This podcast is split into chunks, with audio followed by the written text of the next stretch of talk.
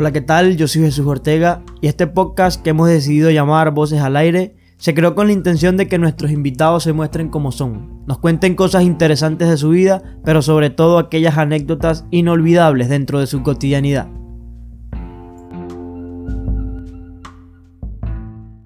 Bueno, sean todos bienvenidos una vez más a esto que hemos decidido llamar Voces al Aire. Este es el episodio número 11 y hoy estamos con un invitado bastante especial, señor Miguel Eduardo Gómez. ¿Cómo está? ¿Cómo le va?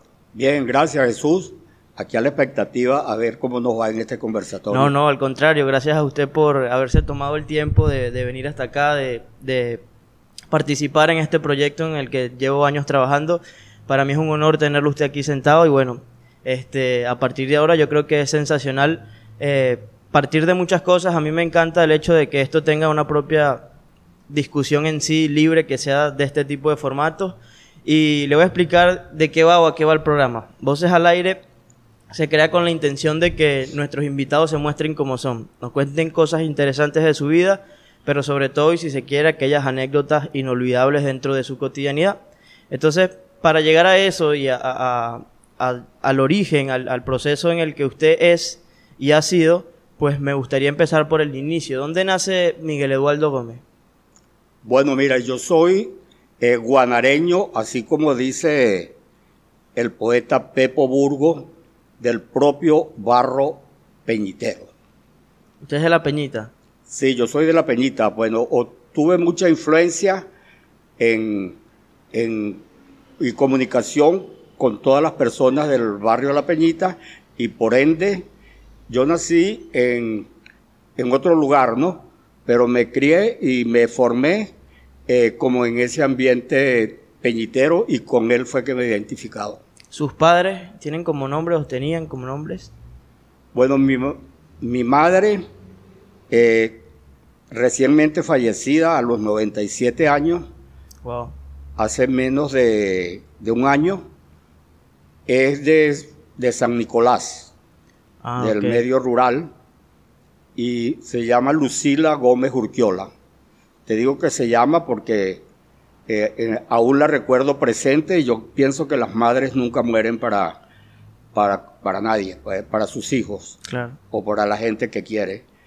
Y mi padre, eh, Miguel Antonio Aguilera, también de acá de Guanare. De Guanare. De Guanare. Él nació en la quebrada del brazo, es decir, en la quebrada de la Virgen, en la Vega del Brazo. Ok. Su primaria la estudió aquí, en... Sí, mi primaria la hice en, en el colegio José María Vargas. Ok. Toda mi primaria la realicé en el colegio José María Vargas con extraordinarios maestros, profesores que, eh, que los recuerdo con mucho cariño. Claro. Y entre eso el profesor Araujo, Francisco Araujo. Claro. En ese proceso de, de, de primaria, eh, en esa transición de, de, ser niño a ser adolescente, ¿hubo algún profesor que tuviera una influencia superior en su vida, que, que, usted haya recordado por su enseñanza, por su manera de ser, o que simplemente usted haya tomado de su personalidad algo en lo que usted pudo rescatar y aprender de él o de ella? No, mira, yo pienso que no tuve ninguna influencia de, de los profesores, pero sí recuerdo que el profesor, como te dije, Francisco Araujo, era muy amigo de mi padre, él tenía como un internado de varones, tenía el régimen también semi-internado, y personas que iban allá a hacer la, eh, los labores, pues lo que llamaban las tareas, y eh, lo, recuerdo porque era muy estricto, muy estricto, pero a la, en, manejando la conducta de los, de los, de los estudiantes. Claro. Y como era un internado de varones, este, yo pienso que por eso la rigidez de él. Sí, sí, supongo. El hecho es que eh, también parece interesante, eh, es la tercera persona que recuerda este, como si fuera ayer su colegio, ¿no? Y sus profesores, de, los invitados que anteriormente han estudiado allí, de los, que, de los pocos que he conversado, me han dicho que los profesores no solamente este, tenían un temple y un carácter fuerte, sino que a través de su enseñanza ellos tenían un buen un buen recorrido para, para explicarte a ti, para enseñarte, y eran personas que estaban preparadas para, para la profesión de la pedagogía. No sé, ¿qué piensa usted con, con esa comparación y ese contraste de, de, los profesores que hoy en día usted puede que haya visto y sus profesores en ese tiempo? Bueno, mm, te puedo hablar mm, eh, de los maestros de primaria, tengo muy poca memoria. Ok. Yo pienso que me marcaron más ya los... Mm, los profesores del Liceo Hunda cuando hice la secundaria. ¿Te estudió en el Liceo Hunda? Estudié en el Liceo Hunda. Ahí fue toda su secundaria. Fue toda mi secundaria. Yo tuve la suerte que, que entré al Liceo Hunda en la transición de la dictadura de Pérez Jiménez hacia lo que se llamó la democracia, ¿verdad? Y el liceo era como un sitio de valor como todo de la enseñanza, era como el faro de luz exactamente para lo que fue creado. Claro. El faro de luz de la, de la enseñanza y en esa oportunidad que yo llegué al liceo, eh, mm, cayó Pérez Jiménez, vinieron nuevas autoridades, vinieron nuevos profesores y en esa oportunidad vino el profesor Rafael Agüín, un, eh, un personaje guanareño muy de mucha reputación y tuvo la oportunidad de ser el, el, director, pues, de, de esa oportunidad. Por consiguiente, yo viví como una revolución educativa en la oportunidad de que yo entré al Liceo José Vicente de Hunda desde el primer año. Desde el primer año. Eso es sensacional. Este, me llama la atención ese proceso transitorio de, de la dictadura a la democracia. Este, ¿cuánto, ¿cuánto tiempo pasó de dictadura a una democracia, si se quiere llamar estable? ¿Cayó de una vez Pérez Jiménez y, el país cambió radicalmente o fue un proceso en el que se... de lo que usted recuerda en su adolescencia? No, yo en mi adolescencia recuerdo que cambió radicalmente. Yo pienso que fue este, la llegada de la democracia, la llegada de los partidos políticos, este, fue, abrió una esperanza para toda Venezuela, porque era un régimen eh, militarista, ¿verdad? Y el, estaban proscritos los partidos políticos, los, los líderes políticos estaban exilados de, de, Venezuela y con eso regresaron todo y hubo una mucha pluralidad eh, eh, ideológica. Ok. Este, hace poco hace mucho tiempo conversaba con usted de su proceso amorío y me contó que, que comenzó desde muy temprana edad. ¿Usted conoció a la doctora Ana Dolores en el colegio? No, ella estudiaba en el colegio de las monjas. sí, pero, pero usted estaba en bachillerato cuando la conoció. Ya yo estaba en bachillerato y como el colegio de las monjas estaba escaso dos, dos cuadras, era como casi un ritual de que los compañeros varones decían, vamos para el colegio las monjas a ver a las muchachas allá.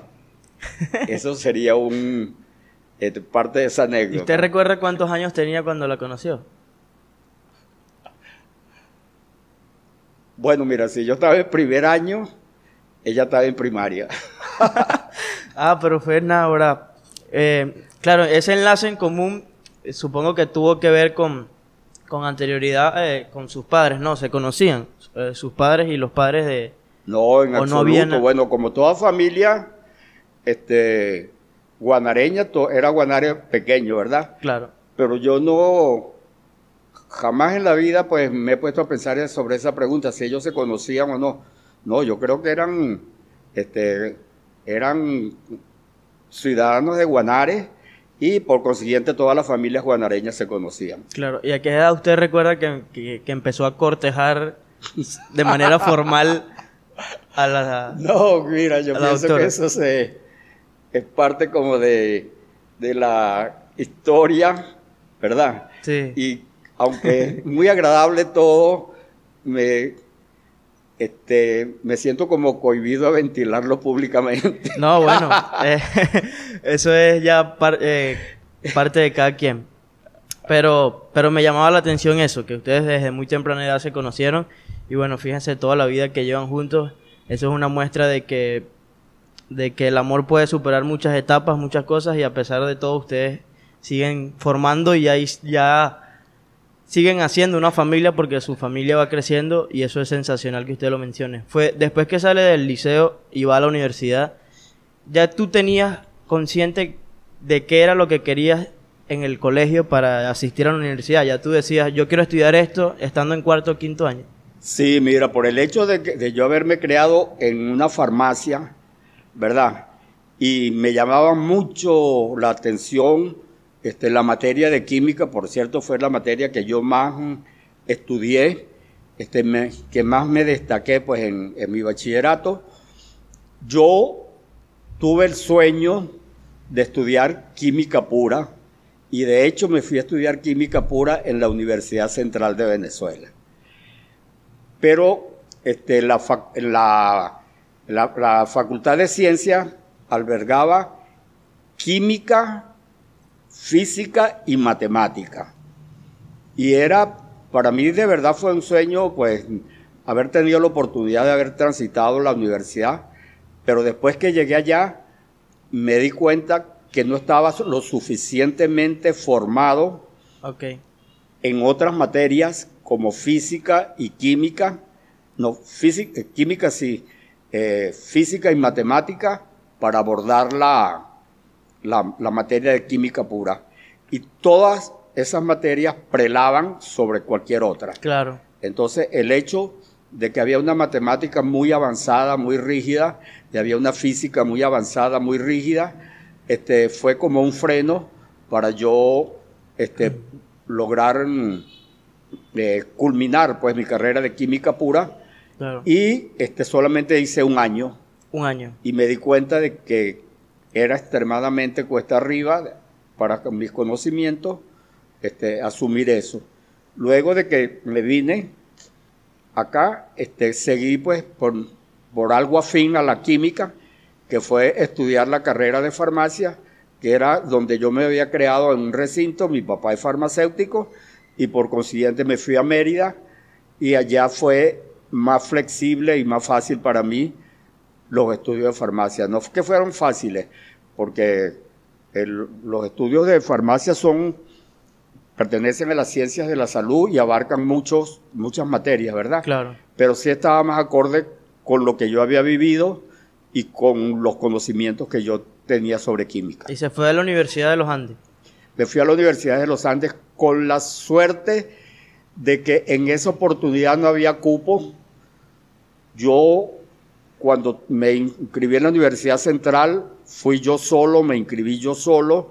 Cuando fui a Mérida, también fui solo, me inscribí solo, busqué la residencia con la ayuda de los guanareños que estaban allá, pero no como ahora que hay que, eh, que, hay que buscar cupos que, que, te den las universidades, sino para mí fue fácil.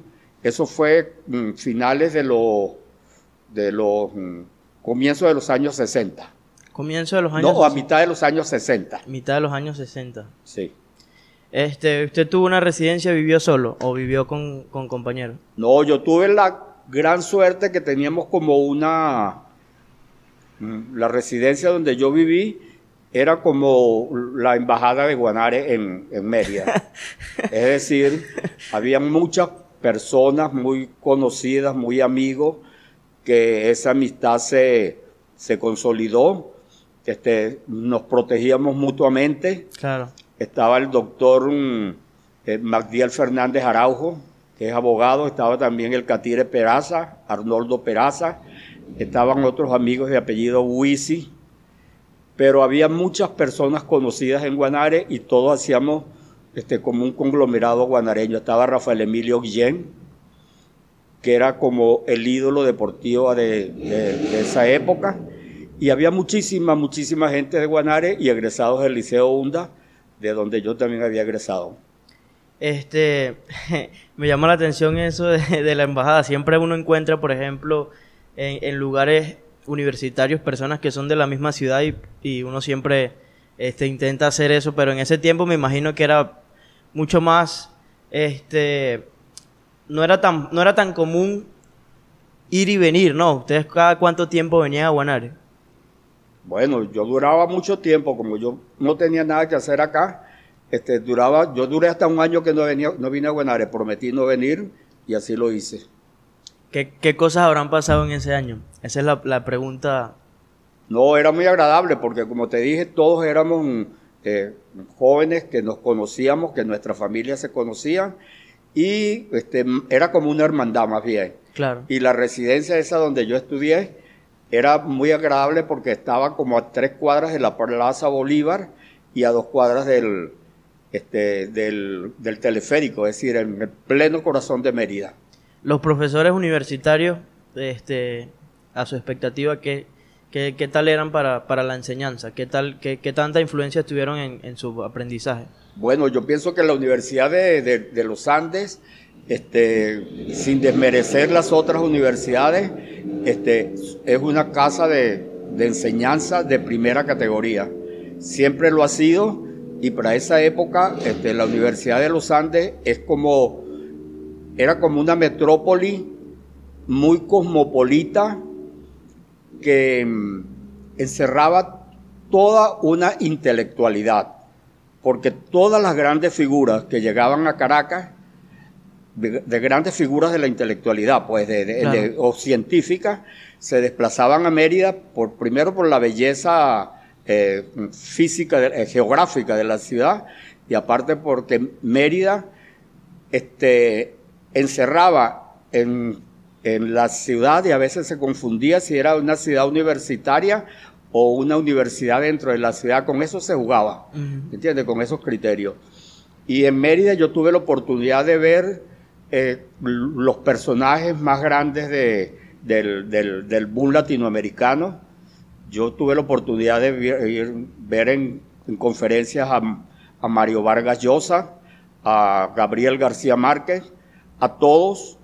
Presentaban festivales de cine latinoamericano donde venía lo máximo del cine latinoamericano, festivales de música, los máximos festivales de música, los cantantes más emblemáticos de su época, como Eli Primera, eh, Soledad Bravo, Las Cuatro Monedas y pare de, de, de, de, decirlo. El cine era cine de, era cinearte, eran cineforos del cine universitario y el teatro era también un teatro muy bueno del cine. Por cierto que el máximo em, actor del teatro universitario de esa época y de épocas posteriores fue un guanareño que se llamaba se llama Blas Adonai González, que era egresado del Ateneo Popular de Guanare, y él es un médico, ahorita está él en, Bogotá, pero ese era el máximo actor de, de la de, de, su época del teatro universitario de la ULA. Claro. Usted siempre estuvo muy ligado al tema del cine. Cuando llegó a la universidad o desde antes usted tenía, sentía curiosidad por, por la cinematografía. No, mira, yo desde, desde pequeño, eso es como una debilidad, ¿verdad? Bueno, es una pasión. ¿No, Te, ¿No, Te, pasó por la cabeza estando allá este, cambiarte de carrera y estudiar? En esa época no había... No existía un... No, no había la carrera de, de, cine y esas carreras eran extremadamente mm, mm, difíciles de asumirla en, en, cualquier academia porque no existían, ¿verdad? Ni, cualquier, ni en ninguna universidad.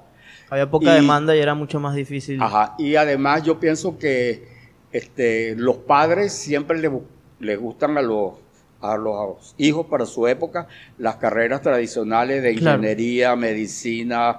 Sí, era lo que en ese tiempo este, eh, ajá, unas carreras. Tenía más rentabilidad, si se quiere ellos veían el cine, pues yo pienso que como algo como superfluo o algo de, muy ligado a... Sí, es que en ese, tema, en ese tema arcaico, por ejemplo, el teatro, el cine, son eh, los musicales, este, todo lo que tenga que ver, la pintura, este, siempre se han visto esto, socialmente o familiarmente este, desligados por la, yo creo que por esa idealización de industrial, empresarial, este, de ese modelo de negocios que, que se tenía en ese momento, de, que se veía eso, eso tan arcaico que todavía sigue pasando este, porque los padres siempre han visto eh, eh, el tema de la seguridad estudiantil como algo que, que, que, siempre apoyarían, ¿no? Por eso siempre hay, este, existe la rebeldía en jóvenes que dicen, no, yo no quiero estudiar esto, este, esto lo decidió mi papá por mí, pero yo ahora quiero empezar a estudiar una carrera que de verdad me guste, que yo de verdad la entienda. Y hoy en día, pues eso se está viendo demasiado. No, lo que pasa es que la Universidad de los Andes creció muchísimo. Claro. Y aparte que es una universidad que es, como te dije, es que si Caracas es grande y Caracas se da el lujo de tener este, muchos recintos culturales, allá los recintos culturales estaban concentrados.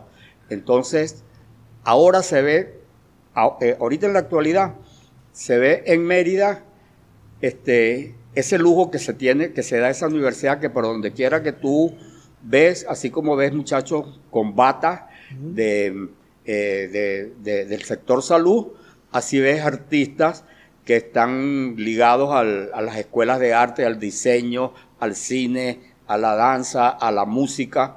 Entonces ya eso se demitificó. Sí, pudiera decir que sí. Es decir, que ya no es un mito que cualquier estudiante asuma la carrera que quiera y tiene un espacio y un, tiempo para ejercerla y solamente tiene que tener la perseverancia y la capacidad de, llevarla a cabo. En los cinco años eh, que, formalmente dura la carrera, cinco años, ¿no? Sí. Este, ¿Qué tanto creció la universidad? ¿Qué tanto vio usted el ambiente estudiantil desde que empezó hasta que salió? Muy hermoso, chicos. Yo viví este, los años de la violencia. La violencia de los años 60 se había irrumpido la, había irrumpido la, la revolución cubana, ¿verdad? Este, eh, mm, la universidad era un núcleo de efervescencia, ¿verdad? Los partidos políticos eran radicales y las manifestaciones se abrían paso a plomo limpio, pero así como a plomo limpio. Este, en una esquina estaba en la izquierda, en la otra esquina estaba a la derecha, y cada uno venía armado con, con con armamento. Sí, con, con revólver. Revólver. Hecho, yo tuve un, un colega de, de, de, farmacia que venía en una manifestación, recibió un tiro en la cabeza y no le pudieron sacar la bala y así terminó su carrera de... ¿Con la, con la bala dentro de él? Sí, sí, del, sí, porque no se atrevieron a, ¿Y siguió vivo y aún está vivo? siguió vivo, se graduó de farmacia y bueno, después, yo tengo más de 50 años de graduado. No supe más de él, pero tampoco tengo información si, si, pasó a, la eternidad. Claro, este, pero es un caso inusual, ¿no? Que una persona, o bueno, es la primera vez que escucho que alguien... Eh, no, era muy impresionante porque a veces en clase, este, en clase normalmente podíamos estar y él se desmayaba y caía al suelo. Claro. Ya había, estaba pendiente de que no le fuera a pasar eso. Pero al final yo, después que nos graduamos, yo supe que él estaba ejerciendo en Barquisimeto. Pero eso es un, eso es una anécdota bastante heroica, ¿no? Eso habla mucho de la, de la constancia y la perseverancia y de las ganas de querer formarte y salir adelante, ¿no? Porque con, una bala en la cabeza, aún con ganas de seguir será que no le, molestaba. Le picaba, de vez en cuando le picaba la bala. No, pero afortunadamente, pues, él terminó su carrera, formó su familia y todo, pero no supe más de él. Qué bueno. Este, después que usted terminó, empezó ejerciendo de una vez. Sí, yo tuve esa gran suerte. Yo comencé a... Me regresé a Guanare y este, estuve en, una regencia, es decir, una regencia como farmacéutico asalariado, ¿verdad? Pero ya yo tenía como todas las pasantías hechas, habidas y por haber, por cuando yo me crié en una, entre remedios, entre los olores de la farmacia, y, y ya yo sabía lo que se llamaba lo que era el mostrador. Okay. Porque mi, mi especialidad fue técnica industrial farmacéutica. Claro. Yo me formé para trabajar en laboratorio farmacéutico de, industrial, a nivel industrial. La fabricación de, de ¿cómo te dijera yo? De, de, mm, de sólidos, que son las pastillas, las tabletas, las grajeas, todo eso, en líquido, eh, jarabes, todo lo que sea, y menos no había este, para inyectables porque era, eh, se necesitaban unos mm, salones muy asépticos para poder, mm, pero sí tuve pasantías en Caracas con los laboratorios de, de, viales, con los laboratorios de inyectables, que son completamente este, asépticos a prueba de cualquier suciedad. Claro. Era muy riguroso la, trabajar con inyectables. En, en, esa, en esa juventud, en, ese, en esa curiosidad por, por descubrir y por experimentar cosas nuevas, este, ¿qué inventos químicos tuvo la, la, iniciativa o la vagancia de hacer en su juventud? Que se consideraban peligrosos o, o si se pudiera decir ilegales en ese momento. Porque siento que cuando uno estudia, este, lo he visto, ¿no? Hay series, hay libros, hay documentales que cuentan eso, ¿no? Que hay profesores que enseñaban a alumnos a hacer este, cosas prohibidas. No, yo pienso que allá no se, no se manejó ese, ese criterio, ese concepto. Había, había sí un, una prueba de fuego para todos los estudiantes que era la sopa. La sopa era un, un líquido desconocido que le daban a cada estudiante para que lo analizara como en el transcurso del año. Okay. Y te daban una guía, ¿verdad? Y en base a esa guía tú ibas descartando qué podría tener de componentes hasta llegar al componente que era lo, que, lo que formaba esa solución, ¿verdad? Claro. Y si tú no descubrías quién era, quién era eso, no tenías capacidad de llegarle, este, estabas... Mm, ¿Te aplazaba? Aplazado, porque eso era la prueba de fuego. ¿Y tenías que probarlo? No, no, no, no. No, era algo que tú probabas. no, no, no, no probarlo, sino que qué principios activos este, Existían. y, elementos este, tenía esa, esa solución. Ah, ok. Es decir, como que si yo te doy esta agua, ¿verdad? Pero esa agua tiene muchos mm, este, cloruros, yoduros, eh, elementos, sodio, calcio, fósforo. Entonces tú tenías que ir descartando qué era lo que tenía hasta que, llegara cuáles eran los productos que tenía. ¿Y qué tal? ¿Cómo le fue con ese experimento? Bueno, eso había que hacerlo rigurosamente y que saliera bien, porque si no, eso era una prelación para cualquier otra materia. Pero usted recuerda que, que se le fue... No, chico. No, no. A mí lo que me gustaba mucho eran los olores de la, de, la, de los laboratorios, sobre todo el, olor amoniacal. ¿Tú no, no, no, lo has sentido? Bueno, compre amonía porque va a que ver que eso es, eso es eh, el, amoníaco. Entonces, mm, es un olor muy penetrante, muy fuerte. Yo tengo, este, yo he experimentado ese olor. He ah. tenido la oportunidad de asistir a grandes este, criaderos de, de aves, en el caso de las gallinas, y su excremento este, para tú entrar a, recoger el derivado de la gallina, este, tú tenías que entrar con una mascarilla puesta porque el, amoníaco que había en el ambiente era muy fuerte. Bueno. Y eso es lo más cercano que... Bueno, mira, ese olor amoniacal, sobre todo el de la farmacia, este, ese de, de, los laboratorios, ese me gusta a mí. Y ese mismo olor amoniacal está mal decirlo, el que los orines, cuando se descomponen, este, lo, emiten. Es un olor muy fuerte, ese es un olor amoniacal. Pero eso es pura urea. Pura urea. Sí, bueno, de hecho, este, la urea, no sé si tú que eres una persona que está mm, vinculada al campo, no, no hueles. Sí, sí, que la, urea es una, un fertilizante.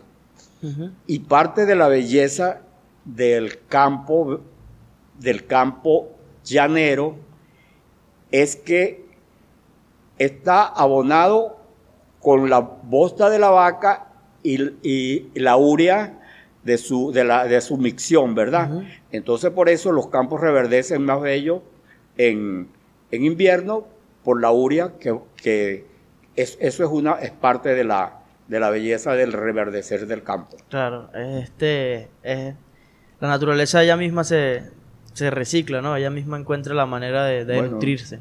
Es una parte bonita. Sí, sí. Este, empezó a ejercer, tuvo sus años ejerciendo y ya cuando empezó a ejercer, ya estaba casado. No, no, yo me casé, nosotros, ah, no porque Ana estaba estudiando Derecho. Ok. ¿Usted recuerda que edad se casó? Sí, muy viejo. Sí. A los 30 años. ¿A los 30 años? Sí. Ah, pero... Yo salí de 26. Salió de 26, ah, pero no. Cuatro años, está bien. Y Ana estaba estudiando Derecho y estaba terminando su carrera de Derecho. ¿Y pasó mucho tiempo para que naciera su primer hijo? No, nació exactamente en el tiempo requerido. al año. Al año de haberse casado. Sí.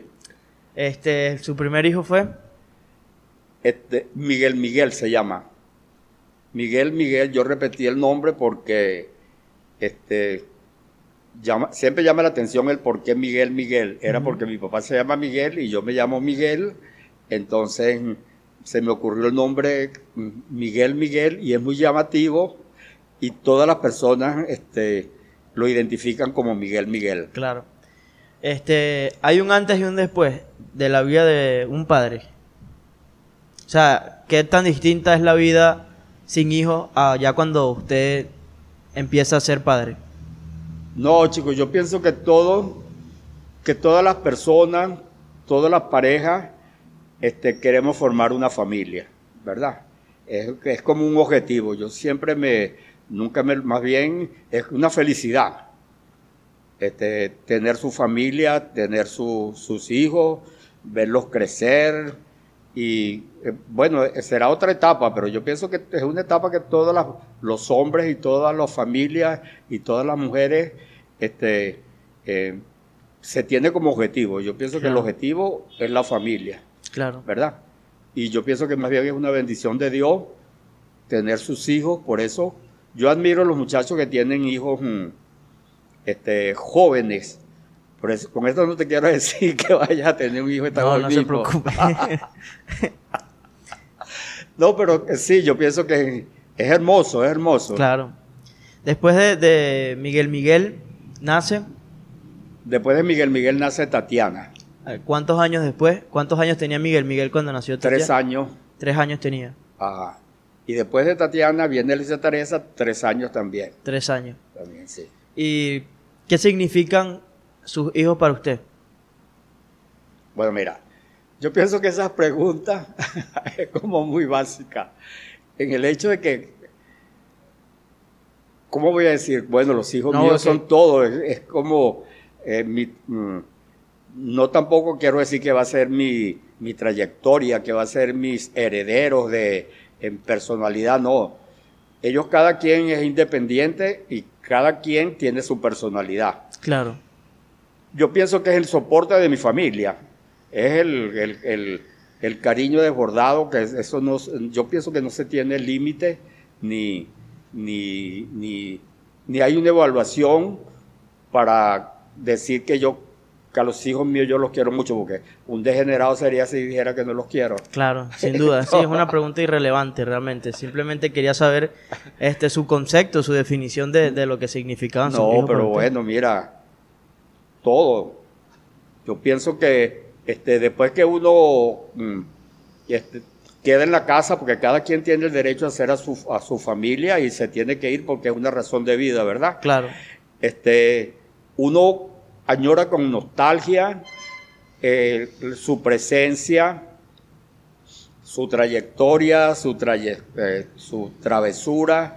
Una cuestión que eh, yo siempre decía que yo quería que quisieran para, bueno, porque ya no, me gustaba llevarlos al, colegio todos los días a las 7. Tenía que llevarlos todos los días a, este, al colegio de, las monjas. Entonces, Después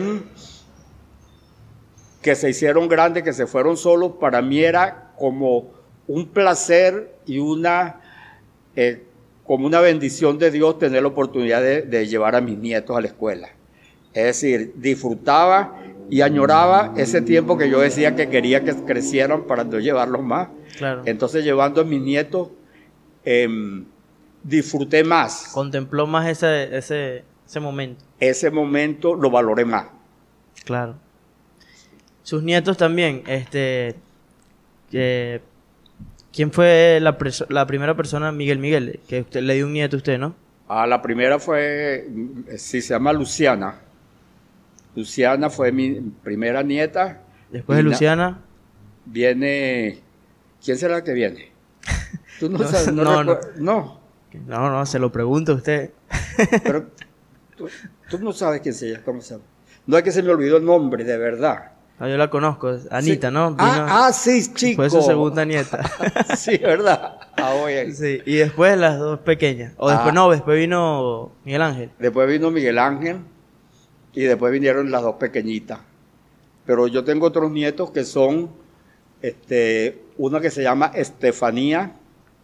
Ah, ok. Herrera y Enrique Herrera y otra nietica que se llama, una nietica que se llama Dana. Ellos son parte también de mi familia y así este, ellos lo asumen para conmigo y nosotros lo asumimos para con ellos. Excelente.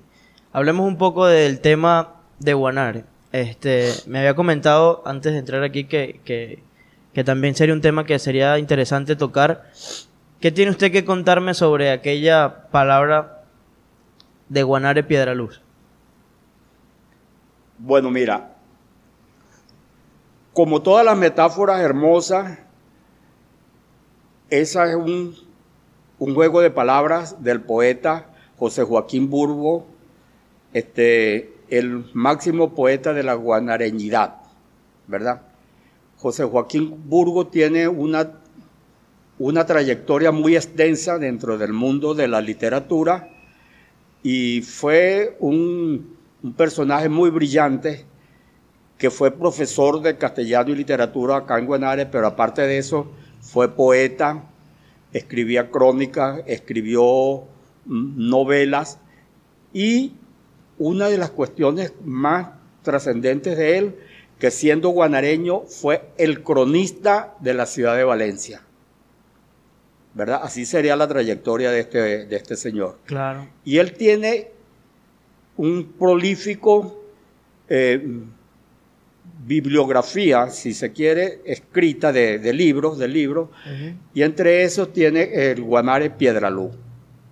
Pero también tiene un libro que se llama Coromotanías, que es de poesía alusiva a la Virgen de Coromoto, que este, yo considero que, que, son poesías breves, pero a nivel de, de construcciones brillantes, de metáforas, que no tiene nada que envidiarle a ningún premio Nobel, de verdad, sin desmerecer. Es decir, quiero exaltar la grandeza de Pepo porque su pasión fue Guanare.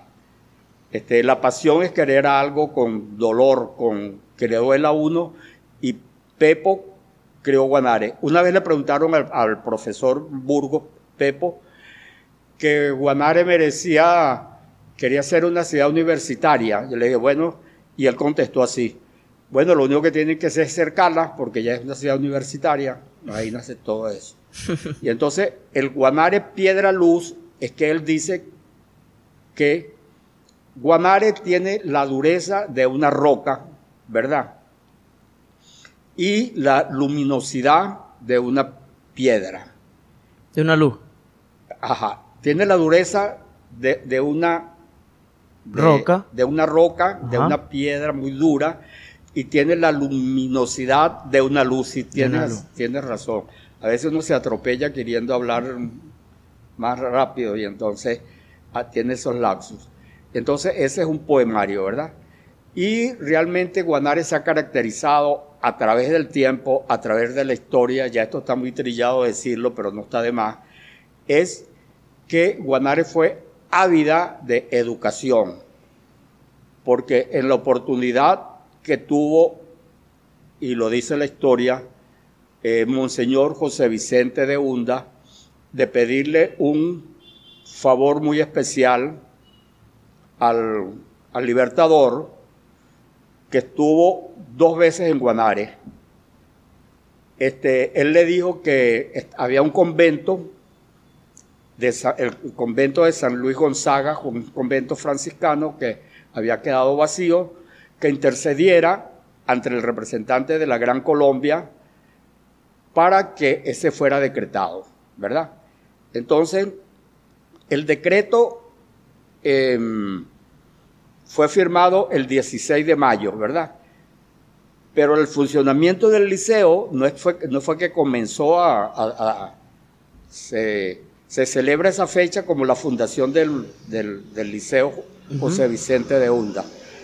Pero fue como cinco años después que comenzó formalmente la educación gratuita, secundaria gratuita en Venezuela, y por eso se dice que Guanare es un faro de luz, porque fue el primer instituto de educación secundaria latinoamericana este, gratuita que se fundó acá en nuestro continente.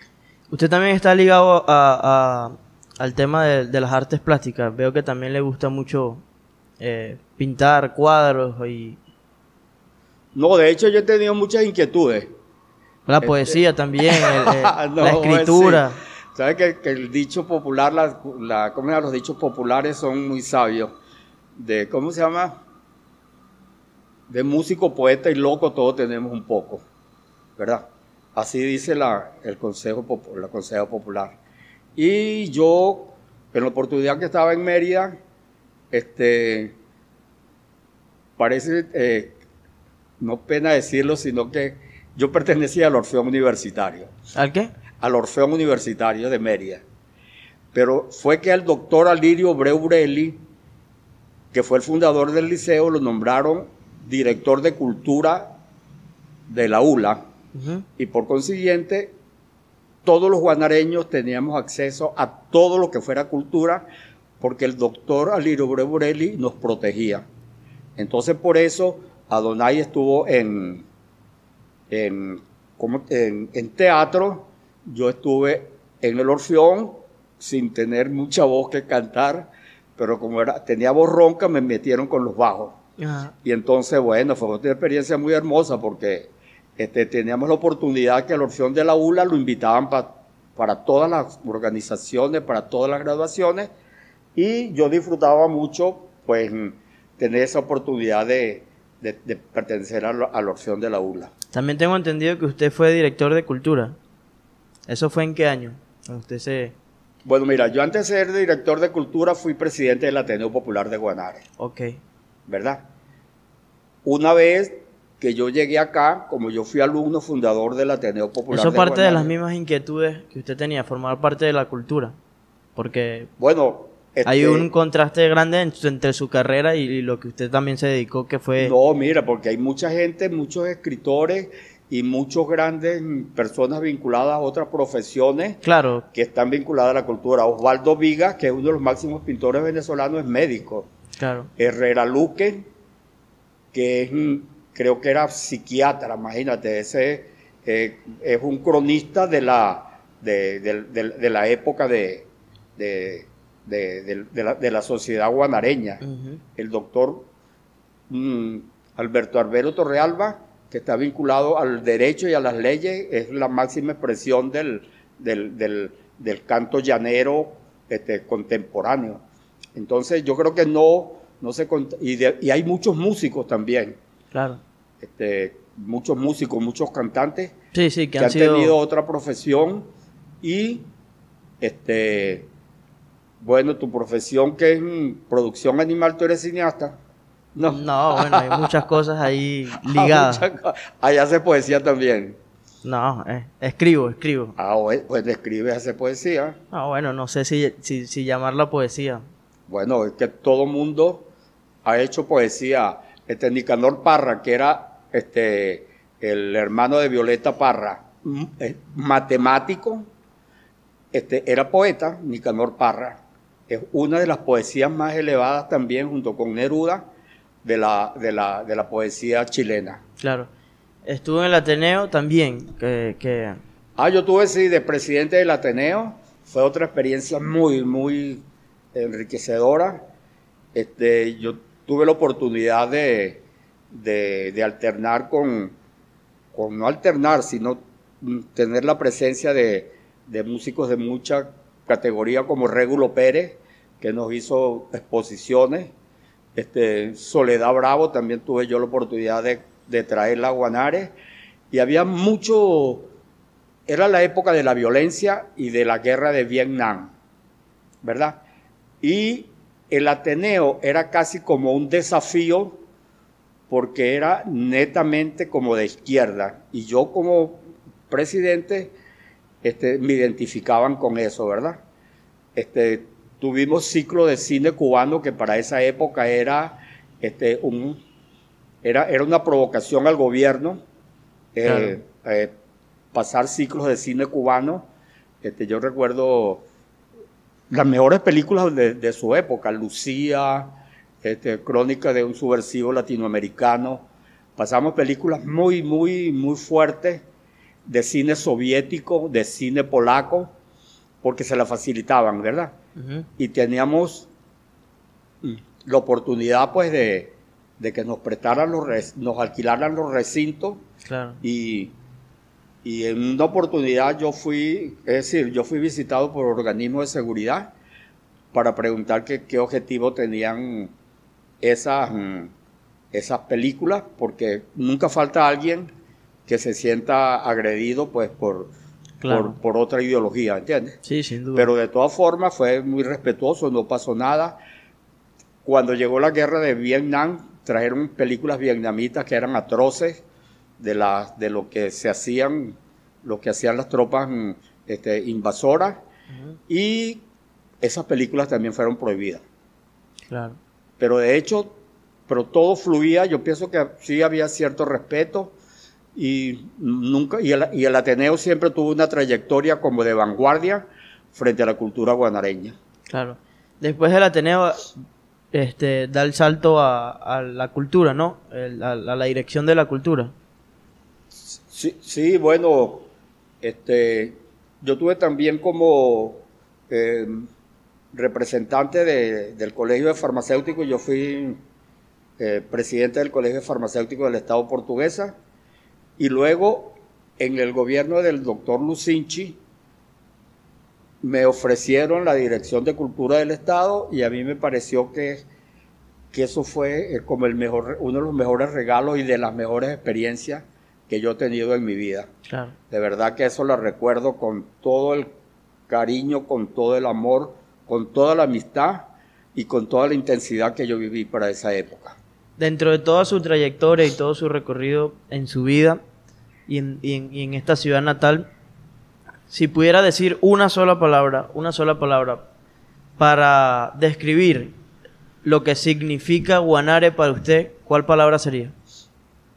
Bueno, yo creo que yo me voy a, copiar lo que dice el poeta Guanare Piedra Luz, porque él no se equivocó de eso y no es un plagio que le estoy haciendo, sino un homenaje a un hombre que amó a su pueblo con todo su corazón. Y entonces dice que eh, un guanareño es como un guanareño es como, como un líder. Dos guanareños es como un diálogo muy fructífero. Y tres guanareños juntos ya, ya es una universidad. Así con esa pasión, el poeta Pepo Burgo, y él decía también con mucho orgullo, yo estoy hecho del propio barro guanareño. Es decir, somos de tierra, vamos a la tierra, y el barro guanareño es el, el, el barro más noble de lo que estamos hechos los guanareños. Claro. Bueno, aquí llevamos ya casi 50 minutos. De verdad que uno puede pasar cuatro días hablando de, de cosas este, interesantes. Este, yo estoy realmente complacido por conocer de su vida, por conocer más de su historia, que desde que lo conozco siempre me ha parecido interesante porque usted también está muy ligado a, a ese fragmento pasional de Guanare. Usted me lo ha hecho demostrar, me lo ha hecho saber. Y yo estoy complacido porque eh, usted es y será un legado para Guanare por su historia, por su amor, por su compromiso, por su dedicación, no solamente a, la salud de las personas, sino también a la cultura, que, es una parte fundamental de la sociedad. Es una manifestación que va más allá de, lo fenoménico, si se quiere, porque lo que se logra a través del arte es impresionante. Y eso es sensacional para mí, yo lo tomo como ejemplo, este, toda su, su historia, sus enseñanzas.